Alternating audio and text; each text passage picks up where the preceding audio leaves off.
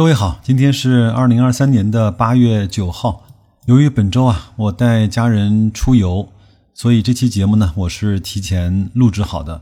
如果说我还有什么新的想法，我会在公众号“大白说投资”增加一两期的推送。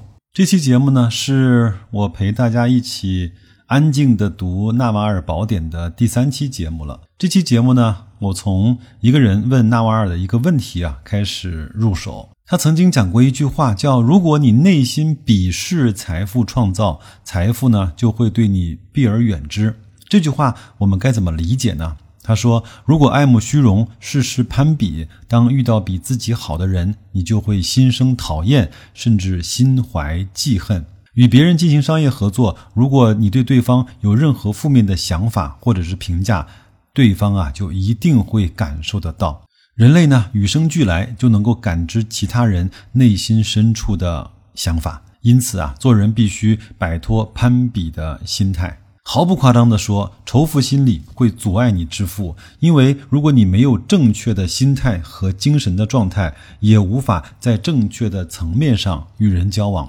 保持乐观、积极向上，这种态度非常的重要。从长远来看，乐观主义往往比悲观主义取得更好的发展。在这儿呢，我只提醒大家一个情况：如果你在社交场合中啊提到了有一个商业大咖，或者是提到了某一个首富，如果呢你从一个人的嘴里面经常能听到他一定是有什么关系，他一定是有原罪，他一定是做了那些见不得人的事情，他一定是剥削了很多很多的人才能够达到今天的财富水平。那么这个人，我建议你最好要远离他。他大概率不是个富人，他大概率也在未来的日子里面难以成为一个富人。我已经啊，在最近这几年的时间里面，从我的社交圈里面做了很多类似的减法。我指的富人呢，不单单是指财富上的充裕，而是指精神上的积极、正面和乐观。如果一个人啊从内心就鄙视财富创造，他一定不会全身心的投入到财富创造的过程中，他也大概率未必看得起那些进行财富创造的行业或者是职业。对这些人来说啊，可能手中有点权利，在某一个特殊岗位上赚到那些相对容易的钱的时候，他根本就不在意在商业社会中这样一步一步的让自己变富，让世界变得更美好的这样的一个整个的过程。在商业的世界里啊，大多数人在玩零和的游戏，少数的人在玩正和的游戏。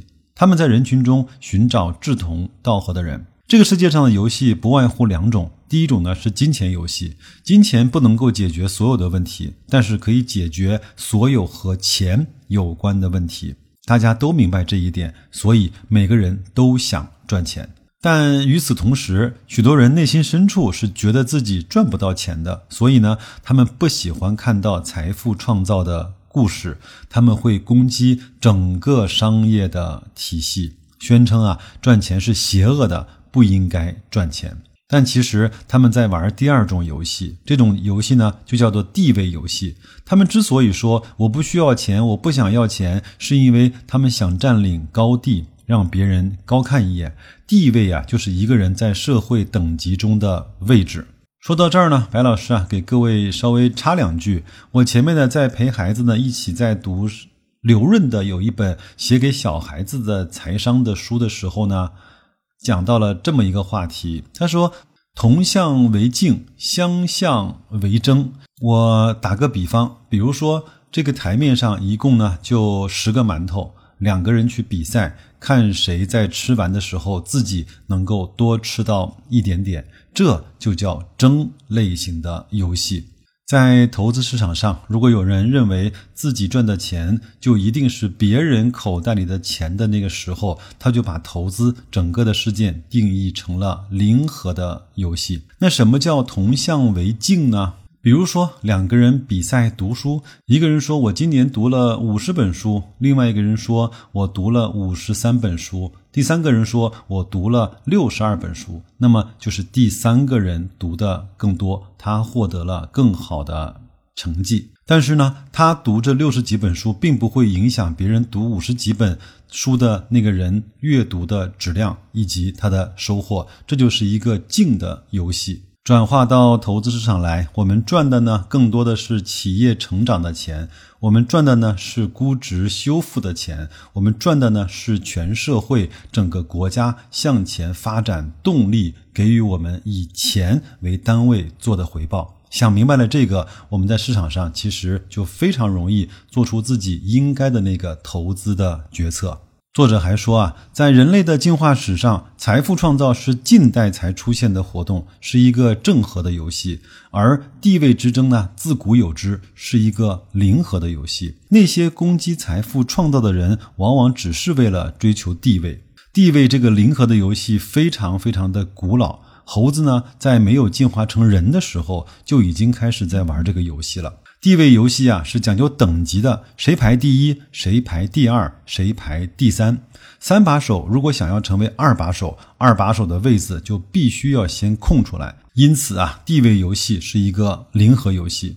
政治游戏呢，就是地位游戏中的一种。体育竞赛也是一种地位游戏，有赢家就必定有输家。从根本上，我不喜欢地位游戏。地位游戏在社会中扮演的重要的角色，因为我们需要知道谁说了算。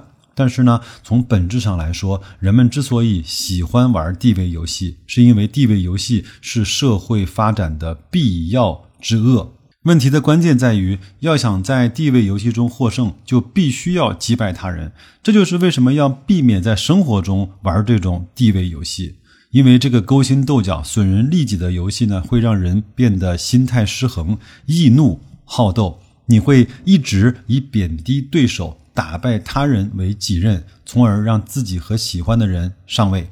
地位游戏一直会存在，这是无法回避的。当你想努力的创造财富的时候，你可能呢就会受到别人的攻击。这个时候，你需要意识到，大多数的时候，他们试图在牺牲你而提高他们自己的地位。他们玩的是另外一种游戏，是一种不可取的游戏，因为它是一个零和的游戏，而不是一个正和的游戏。最后一句话说的非常的刻骨，叫“玩愚蠢的游戏，就只能够得到愚蠢的奖品”。在这个章节之后啊，作者又讲了很多有意思的话题。如果你愿意的话，可以呢自己去买来这本书去看。或者呢，到白老师的社群，我们一块儿来去精读这本书。比如说，一个初出茅庐的年轻人应该做什么事情？他怎么看待初次的创业？他如何看待找到一份类似于玩耍般的工作？还有他怎么看待退休？他怎么看待钱和人生的关系？这些话题都是我们应该关注的。但是由于时间，由于我们的认知。我们可能没有耐心和没有时间来安静的思考这些话题，但是这本书里面帮你做了思考，把结果和过程都呈现给了你。所以啊，读书是一个成长最快的方式，也是一个最高效的方式。让我们都喜欢读书，爱上思考吧。祝各位在这周继续工作愉快，投资顺利，再见。